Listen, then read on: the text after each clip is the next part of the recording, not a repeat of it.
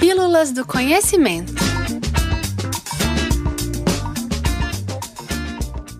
O movimento retrógrado dos planetas.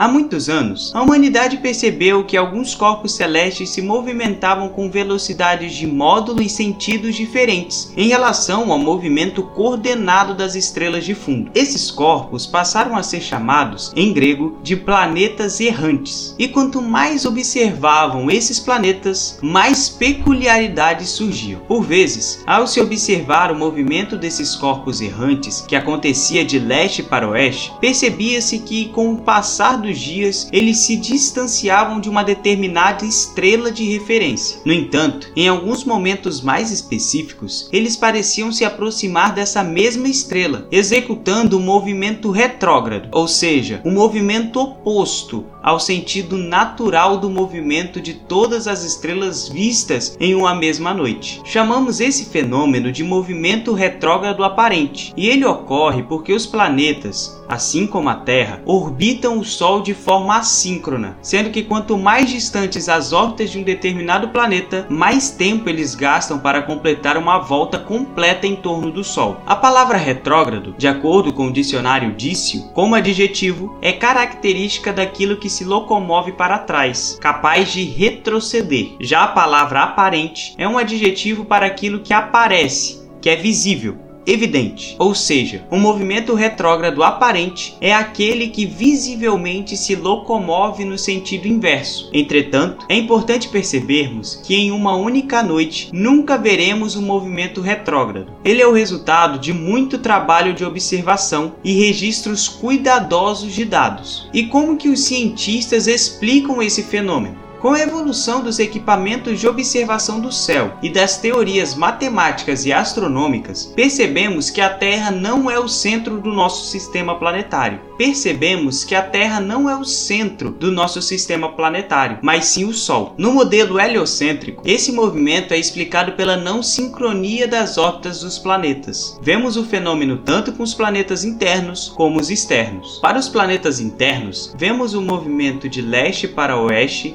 enquanto o planeta está na região da sua órbita mais distante da Terra, ou seja, enquanto o Sol está entre o planeta interno observado e a Terra. O movimento retrógrado de oeste para leste ocorre quando o planeta está se aproximando da Terra, quando o planeta está entre o Sol e a Terra. Para os planetas externos, vemos o movimento de leste para oeste, enquanto a Terra está na região da sua órbita mais distante do planeta, ou seja, enquanto o Sol está entre o planeta externo e a Terra. Já o movimento retrógrado ocorre quando a Terra está no ponto da sua órbita mais próximo do planeta externo. A Terra, então, fica entre o Sol e o planeta. Note que as órbitas dos planetas ocorrem em apenas um sentido, mas do referencial da Terra, por vezes, esse movimento parece se inverter. Por isso dizemos que o movimento retrógrado é aparente, pois é o que parece ser, e não um movimento retrógrado de fato. Esse movimento aparente pode ser observado por qualquer um dos planetas, só não pode ser observado pelo Sol. Mas você pode estar se perguntando: como observamos o movimento retrógrado? Quando dizemos que o movimento dos planetas é percebido de leste para oeste e no período de movimento retrógrado aparente ele é visto de oeste para leste, as pessoas costumam imaginar que o planeta irá nascer no oeste e se pôr no leste neste período. Mas não. Os planetas continuam nascendo no leste e se pondo no oeste, mas percebemos, com o passar dos dias, que o planeta se atrasa no céu a cada dia, ao invés de se adiantar, como é de costume. Dessa forma, se observarmos o movimento ao longo de muitos dias em relação a um referencial fixo, será possível perceber a trajetória retrógrada do planeta no céu. Quando essa trajetória se apresenta de oeste para leste, chamamos o movimento de retrógrado aparente. E antes de terminar nosso Pílulas, vou te contar duas curiosidades.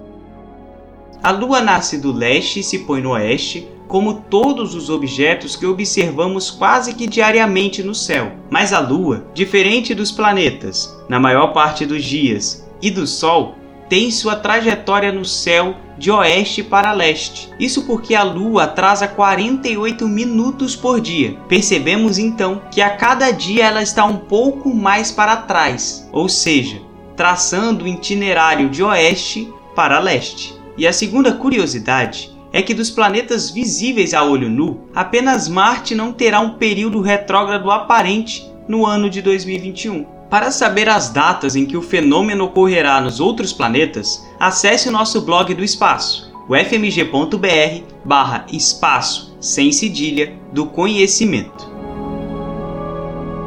Esse foi o podcast Pílulas do Conhecimento. Lembre-se que toda terça-feira tem texto novo lá no blog do Espaço e podcast novo aqui no Pílulas toda quinta-feira comigo, Thiago Peruque. Até lá!